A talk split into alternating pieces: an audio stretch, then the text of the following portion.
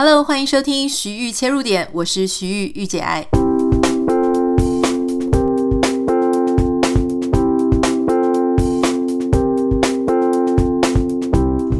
Hello，欢迎收听今天的节目。在今天的节目呢，想要跟大家讨论一个即将要来到的话题哦，就是关于过年。我知道很多人呢，就是会对这个过年的时候感觉到非常的紧张哈，所以我刚刚在这个 Google 上面呢，我试着去搜寻“过年最”哈，这三个就是呃最棒最好的那个“最”。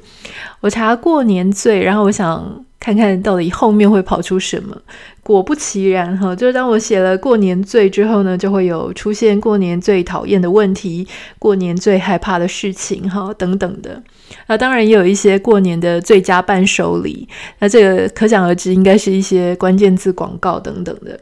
好，总之呢，我相信很多人对于这个过年啊、什么就会有各式各样的一些恐慌。好，比方说什么媳妇最害怕的十个问题，我稍微看了一下，我觉得还蛮有趣的哈。我相信你应该大概都可以想象得到，因为这个有点类似这个月经文的概念，每一年过年的时候，相关的主题、相关的文章都会被拿出来讨论哈。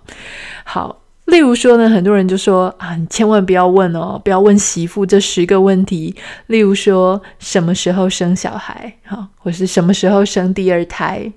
每个月的薪水是多少？啊，年终奖金发多少？包给红包的，包给长辈的红包是多少？哈，还有说现在在做什么工作啦？啊，或者说你是不是又变胖了？或者说你的小孩怎么这么瘦哈，等等的，或者说你小孩在学校成绩怎么样，考第几名，各式各样的。那当然还有很多单身的人就很害怕，长辈会问说啊，这个什么时候要把男朋友或是女朋友带回家里来让大家看看啦，或是说什么时候要结婚呐，哈，等等的。我觉得这个很有趣哈，就是我们每一年每一呃每一个过农历年的时候，因为大家会团聚，所以就会有这种很集体的焦虑。那然后你就会开始看到很多的文章，很多的 YouTuber，很多的新闻，就会在那段时间开始不停的跟你讲说长辈很恐怖哦，所以在过年的时候你要做好准备。但因为其实已经太多年都是类似的这样子的状况，所以不禁让我去想说，那真的是这个样子吗？哈，就说为什么长辈会在这样子团聚的时候来问我们这些问题，而我们又真的只能实问虚答，或是说想尽办法去搪塞吗？好，这个背后它的原因到底是什么？其实我一直在想一件事哦，就是说。我们都一直站在我们自己作为比较年轻一代的人的立场，也就是被问者的立场，很少去设身处地去想说长辈为什么要问这样的问题。好，当然你可能会讲说，因为长辈跟我们这个世代平常很少相处在一起。所以，当我们相处在一起的时候呢，他们会套用他们自己的一个价值观在我们身上啊。那当然表面上看起来是这个样子，因为这个样子，所以你觉得不舒服。可是他并不完全是这个样子哈。你也知道，其实长辈他想要表现的是他的关心啊，因为他大概他也在想说，他的生活跟你确实没有什么太大的交集。好，如果说是你的直系亲属。说不定还能够稍微知道你在做什么，但如果是那种旁系的，比方说是姑姑啦、婶婶啦、叔叔伯伯、伯母之类的，他们可能。真的对你了解不多，好，所以说这个时候呢，他又要去绞尽脑汁，他又你知道老人家他们都比较会做人嘛，所以他会想要每个人他们都去照顾到，所以在这个状况下呢，好，那他又特别不希望他们家的这些媳妇们，好，就是说娶娶进门的媳妇，或者说没有回去自己家的这些媳妇们。很长时候，他们是为了希望这些媳妇，他感觉说他还有在关心你哦，他没有把你当外人，所以他去跟你聊天。可是因为他又不太知道说怎么样聊天呢，能够聊到你们中间共同的话题，以至于说他只能想一些每个人都会经历的，在他那个时代他会经历的，他所关心的，他所重视的，他觉得应该这样子的题目，你可以发表出一些什么样的答案。所以他就会啊去问这一些说啊、年终奖金多少啦，工作怎么样啦，哈，那你是不是变胖了等等的。那当然，你看这个时候，你就会发现说，其实并不是所有的长辈他们都会问一样的问题。好，所以第一件事情就是，我们不要先把所有的长辈呢都变成这个一个篮子里面，因为有一些长辈他可能其实事业上非常的忙，或者他其实常常出国，或常常看很多的书，他有很多的话题可以去聊，他并不会完全就是。focus 在你的个人生活哈，他并不会是每次都会聊一样的话题，他可能可以开更多更广的话题，让这个你们之间的谈话呢，不会只是局限在这么单一的主题。所以换句话说呢，有一些长辈他可能真的不知道要跟你聊什么，所以变成他只能去找这一些非常一般般的问题。好，第二件事情我想要跟大家分享的事情就是说。很多人都会教你怎么样应答，哈，怎么样就是啊、比方说就跟长辈就是胡扯说，反正就是一个月的年终，哈，避免你讲太高，哈，就是他们会觉得让他们自己的啊、子女啊、呃孙子啊感觉到很大的压力，也避免说太少，让你自己的父母感觉到很不好意思，或者让你自己很难下台阶，所以很多人就会说，你就说一个月就好。可是，如果真的不是一个月，你这样不是就是说谎了吗？哈，所以我其实想要跟大家分享一件事，就是我自己在跟长辈相处的过程当中，其实我是还蛮算蛮会跟长辈相处的。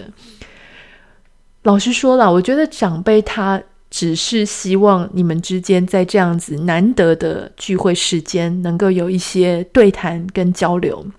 他并不是真的。真的这么想知道关于你的事情？好，如果他有其他可以跟你聊的，如果你对他是有好奇的，你把这个话语回答问题的这个角色丢给他，其实长辈他们会很认真的去思索要怎么样回答你，他甚至可能会讲出很多他的经验跟他的故事啊。可是为什么这种状况很少会出现呢？是因为通常年轻一代，好，就是我们这一代。我们对于长辈真的很不好奇，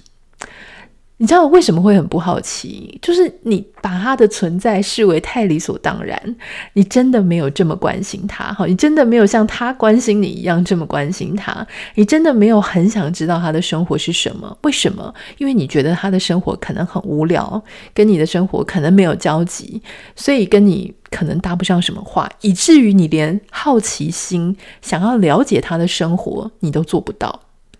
如果我们从这个角度看起来，你不觉得他真的很伟大吗？他还愿意去问你这些问题，他没有因为他跟你见面的时间比较少，他没有因为他跟你关系比较远，所以他就放弃了想要了解你。好，所以如果我们从这样子的一个切入点来看，其实那些不管他问出来的问题是多么的让人难以回答，或是脸上掉下三条线，他都试着。想要透过这样子的一个相处的时间，跟你进行一个，也许不会很深入，但是至少他已经尽了他的心意的一个互动哈。那接下来我们就去想说，好，如果我真的不太想回答他的问题，那我应该怎么办？五秒钟音乐之后，马上回来跟你谈我的说法。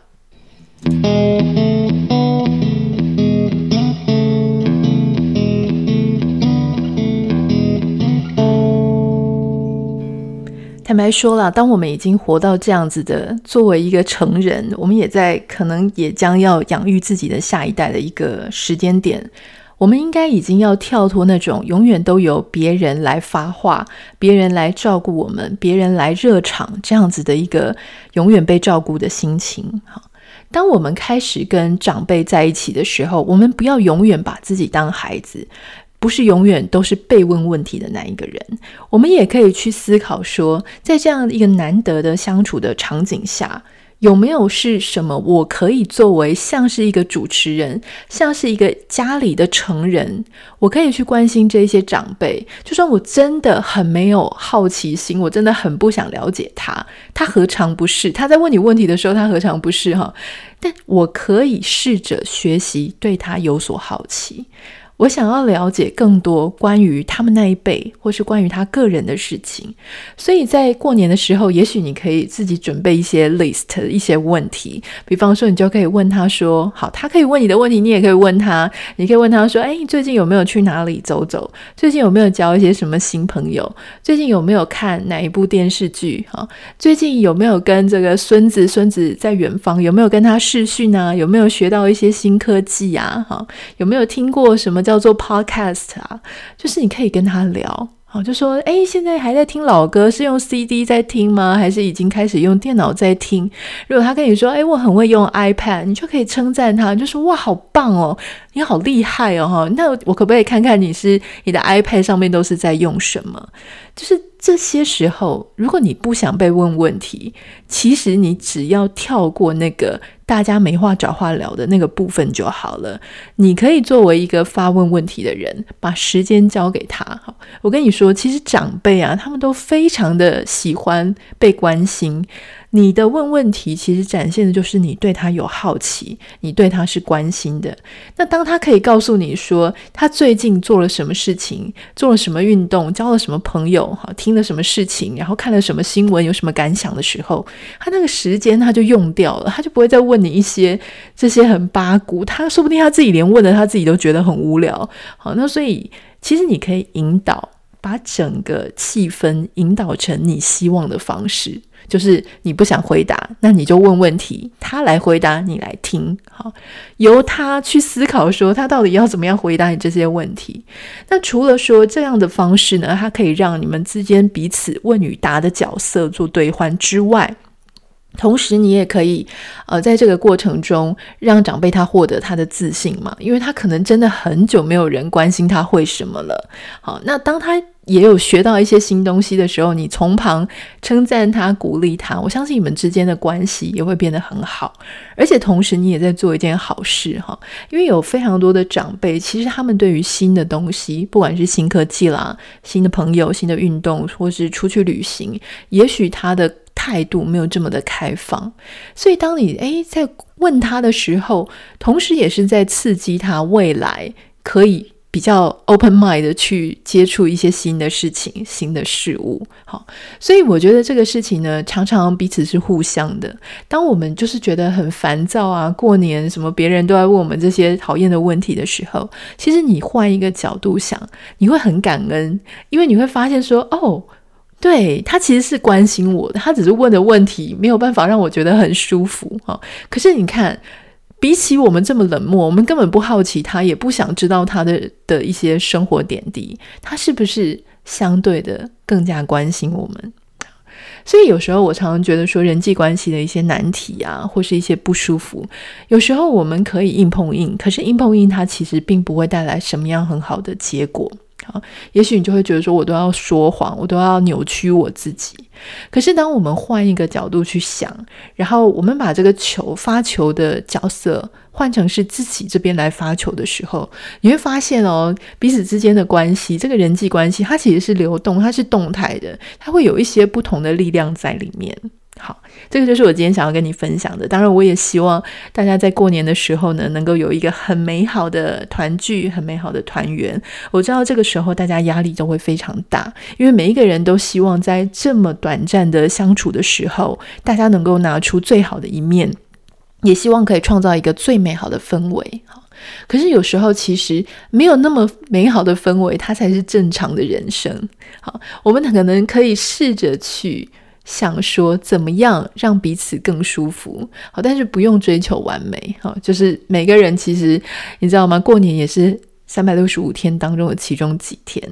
我不太确定我们在过年的时候会不会继续更新哈。我其实原本是想，我我觉得大家在初二啊、初三的时候可能会开车，所以我其实是想多录一点。可是每次呢，录完一集，就是我追上我们每天日更该有的进度的时候，我就觉得啊，好疲惫哦。呃，我觉得我应该休息哈，所以我没有办法保证。那欢迎大家，如果我们有更新，欢迎大家在开车的时候可以拿出来听。如果我们没有更新的话呢，也欢迎哈。如果说你在开车，全家都在车上的时候，你也可以放给大家听你最喜欢的某一集，再重新听一次，适合大家一起啊享受的。那就先预祝大家新年快乐喽！我自己的新年呢，我们会从南加州到北加州，就是跟我先生的妹妹他们全家人一起度过。啊，非常的开心。如果你有什么想要跟我分享的，欢迎你可以私讯到我的 Instagram 账号 Anita 点 Writer A N I T A 点 W R I T E R。那也请大家帮我们在苹果的 Apple p o c k e t 上面的留言按下五颗星跟留下你的留言，非常感谢你。我们下次见喽，拜拜。